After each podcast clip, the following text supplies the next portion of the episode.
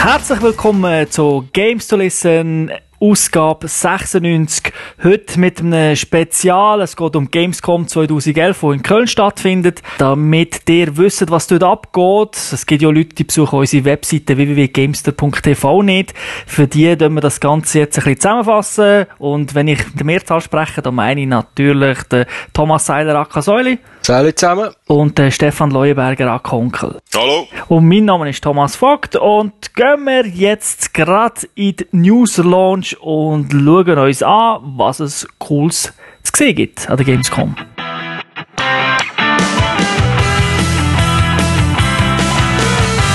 Fangen wir an mit Nintendo. Was haben sie dort? Alles über Zelda, wie wir auch schon oft geschrieben haben auf unserer Webseite. 25 Jahre Zelda wird dieses Jahr gefeiert. Es gibt Konzerte, es gibt zwei Zelda-Spiele dieses Jahr. Eins ist schon rausgekommen, wo sie jetzt zeigen hier in Köln. Zelda für 3DS, Ocarina of Time. Könnt ihr auch schon im Laden kaufen. Kommt sicher auch mal in einem Podcast als einzelnes Game, das wir werden besprechen.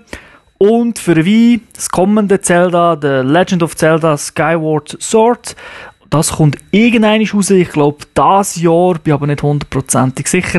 Aber wirklich viel Neues hat man leider nicht gesehen, zumindest von Nintendo nicht. Ich hätte gerne noch ein paar Haufen neue 3DS-Titel gesehen, die sie doch versprochen haben. Wie sieht es aus mit Third-Party-Titeln? Ist gar nichts vorgestellt worden? Doch, da hat es äh, das eine oder andere gegeben. Square Unix hat ein neues Rollenspiel vorgestellt.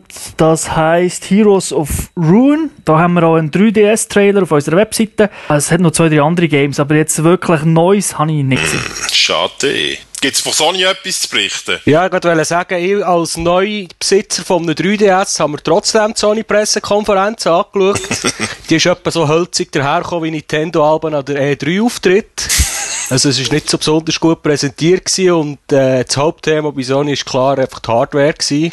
Also von dieser Stunde ist wahrscheinlich 30 bis 40 Minuten ist um Games für die neue, für das neue Handheld PSP Vita gegangen wo ja nächst, Anfangs nächstes Jahr irgendwann sie in Europa soll rauskommen, für rund 250 Euro haben sie versprochen. Da haben sie die alten, also bekannten Franchisen vorgestellt, wie äh, Little Big Planet, wo man darauf wird können spielen. Ein neues Resistance kommt raus für PSP Vita und haben natürlich überall plagiert, was man mit diesen Touchscreens hinten und vorne drauf alles machen kann wie die Grafik viel besser ist. Also da muss ich sagen, du hast natürlich ein Hammerspiel vergessen. Das ist Assassin's Creed, wo ja rauskommt. Es gibt ja Third-Party-Titel, nicht nur von Sony. Die sind ja auch gezeigt worden. Und natürlich meine Lieblings-Franchise. Uncharted. Uncharted, richtig, ja. Und sie haben, Sony ist wenigstens noch eine Firma, die es ab und zu mit neuen Sachen probiert. Haben auch noch zwei neue Games vorgestellt, die auf der Vita rauskommen. Escape Plan, das ist so eine, eine Art äh, Plattformer mit lustigen Einlagen. Und äh, so ein Augmented Reality Spiel, Reality Fighters, wo du siehst, wie sie durch die Kamera durch, äh, die Bühne ist im Prinzip der Schauplatz gewesen, wo sie einander äh, verdroschen haben drauf. Das hat noch recht lustig ausgesehen. Merkt euch meine Worte. Escape Plan wird cool, Brügler wird scheiße. ja, das habe ich auch gedacht. True das habe ich auch gedacht. True that. Unser Orakel, der Tour. Und sonst haben sie auch noch recht viel Hardware vorgestellt. Im November oder im Oktober, bin ich mir ganz sicher, wird der vergünstigste PSP rauskommen. Die nennt sich, das Modell heisst irgendwie E1000. Soll nur noch 99 Franken kosten. Ich glaube, es hat dafür kein Wifi mehr drin. Aber für dazu sie auch ihre Essentials-Serie aus, ausbauen mit den 10-Euro-Spielen. Das wäre das neue Einstiegsmodell, das sie wahrscheinlich auf dem Markt haben, für die Leute anzufixen. Hätten sie mit einem Wifi-Chip 101 Franken oder 101 Euro müssen verlangen weil das ist ja schon ein bisschen unverständlich. das habe ich auch nicht ganz begriffen, warum dass sie da das Wi-Fi gestrichen haben. Dann haben sie noch angekündigt, dass PS3 ab sofort günstiger wird sein. In Deutschland kostet die offenbar noch 300 Euro. Jetzt kostet sie nur noch 250 und das gilt ab sofort. Das heisst, PS3 wird gleich teuer sein wie die PS Vita? Ja, und das wie die billige Version von der PS Vita, weil von der Vita gibt es noch eine mit 3G und die kostet mehr als 250 Euro. Okay. Also PS, das Handheld wird das teuerste Gerät sein von Sony. Man darf natürlich nicht vergessen, dort ist ein OLED-Display drin. Bei der PS3 braucht ihr noch selber eine Glotze. Das stimmt, ja. Die Glotze um, ist doch auch vorgestellt worden, die man dazu kann nutzen kann. Ja, sie haben noch einen 24 Zoll, ich sage dem, Gamerscreen vorgestellt. Der soll etwa 500 Euro kosten. 3, 3 zwei 3D-Brillen inklusiv. Und dort wollen sie irgendeine neue Technologie verbauen, die sich SimulView nennt. Da können also zwei Leute, die die Brillen an haben, spielen und beide sehen ein Vollbild. Also anstatt dass man ein Splitscreen hat, sehen beide ihr eigenes Bild und zwar mit voller Größe und voller Auflösung. Aber sie haben nicht gesagt, welche Games das, das unterstützen und was es denn alles braucht, dass es funktioniert. Und äh, etwas, was ich auch so richtig stolz drauf war, was niemand geschnallt hat, ist, dass das neue FIFA, rauskommt im nächsten Jahr, soll den Move voll unterstützen. Das ist ja noch, das haben sie unbedingt betont haben. da freue ich mich auf die lustigen Videos, die es wird geben, wo Leute ihren Fernseher verschütten oder irgendwie so etwas. Ich weiß auch nicht genau, was da passiert. Freuen wir uns aber zuerst auf FIFA 12 statt 13. Ja, ja das steht ja vor der Tür. Steff, EA. Battlefield 3, selbstverständlich. Neue Videos gezeigt worden, neue Fakten bekannt worden. PC-Version wird online 64 Spieler unterstützen. Es, hat, es gibt so einen neuen Trailer, wo das alles vorgestellt wird, wie das abgeht mit so vielen Leuten. Also wirklich krass. Selbstverständlich auf unserer Webseite. Voilà, geht auf unsere Seite das schauen. Action zu Landen, zu Wasser in der Luft, Jets, Helis, sehr grosse Maps Konsole muss hier leider, leider einen kleinen Wermutstropfen hinnehmen. Dort werden leider nur 24 Spieler unterstützt und das auf halt kleineren Maps. Ich meine, sonst verläuft man sich ja und es ist nicht so lustig, zuerst lang müssen suchen, bevor man abdrücken kann. Das ist ja noch nicht ganz klar, ob Maps wirklich kleiner sind. Das weiß man noch nicht. Ja, ja, also ich spekuliere hier, aber da wette ich jetzt meinen kleinen Finger, ich sag das. Vielleicht machen sie einfach die Mannsgöckeli grösser. Und das ist Schadenfreude mir als PC-Gamer. Nein. Okay, äh, Battlefield 3 wird aber auch, und das ist glaube ich jetzt wirklich ein neues Ding, wird einen Koop-Modus haben. Also respektive, da ist jetzt bestätigt worden, der Koop-Modus. Es hat eine Live-Demo gegeben von zwei Typen, die sind auf der Bühne gestanden, sind äh, auf dem Monitor des Nachts durch eine dunkle Strasse durchgeschlichen und selbstverständlich auch gekämpft, haben schön gezeigt, wie man so Nachtsichtgeräte so einsetzt. Sie haben äh, auch noch gesagt, dass man äh, Koop-Missionen wird mit Luft- und Bodenfahrzeugen können machen Da haben sie noch so auf gewisse Features hingewiesen, die eigentlich schon fast ein Given sind, wie zum Beispiel Revival Mode, wo man kann niedergeschossene Teamkameraden reviven. Also ich meine, das hat man jetzt wirklich schon gesehen.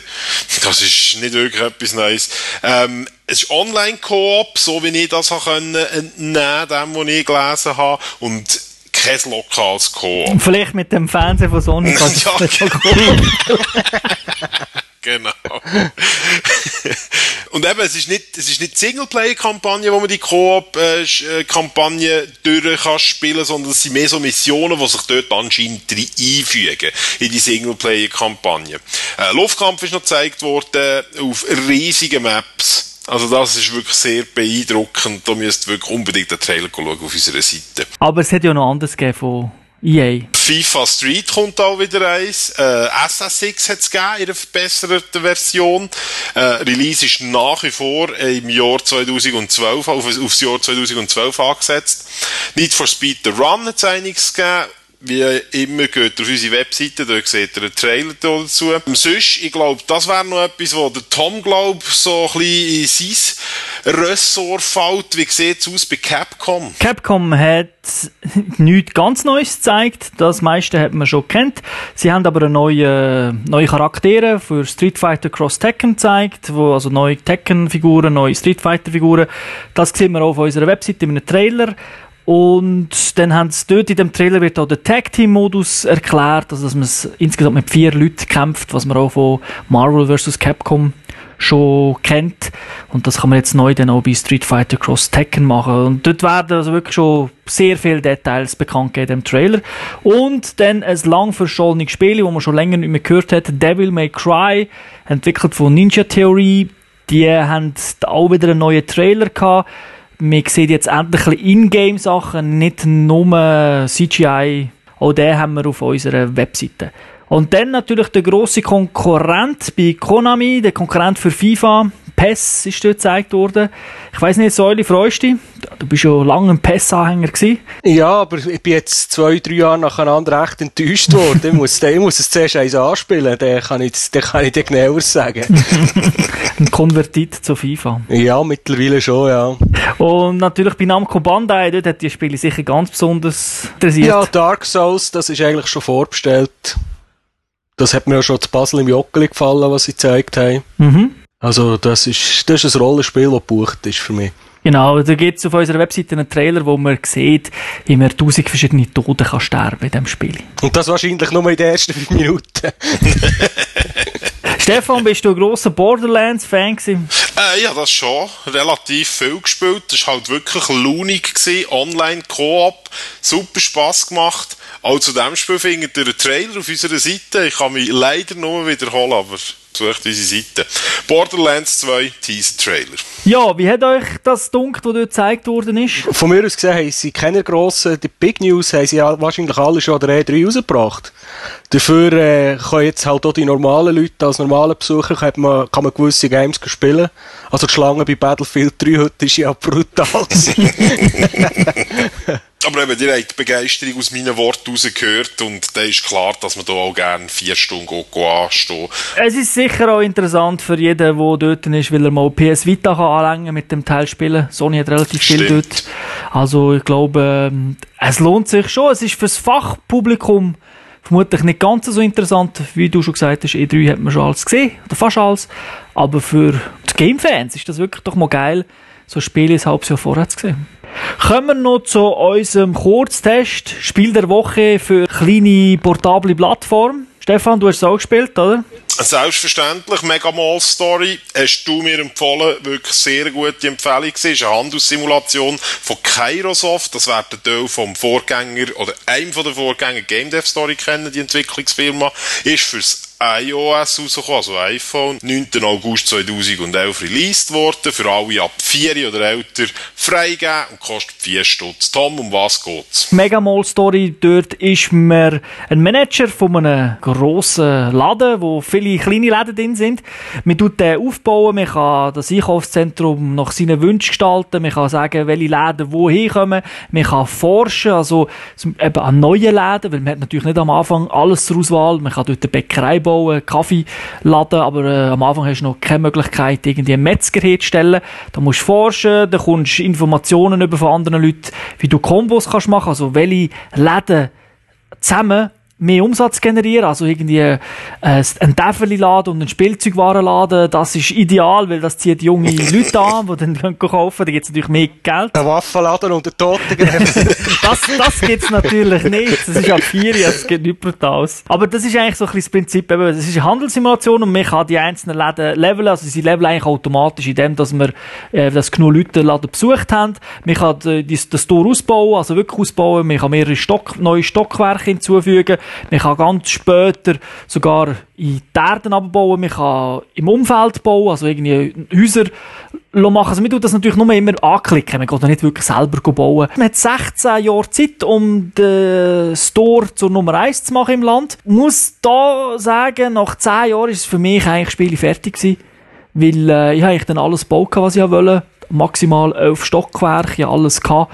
Also viel, viel mehr hätte ich nicht mehr machen können. Und dann wird es ein bisschen, ein träge. Das ist auch der grosse Unterschied zur Game Dev Story. Dort hat man ja auch ein Zeitlimit gehabt. Man kann ja dann immer noch weiterspielen nach der, der abgelaufenen Zeit, aber es gibt keine Punkte mehr.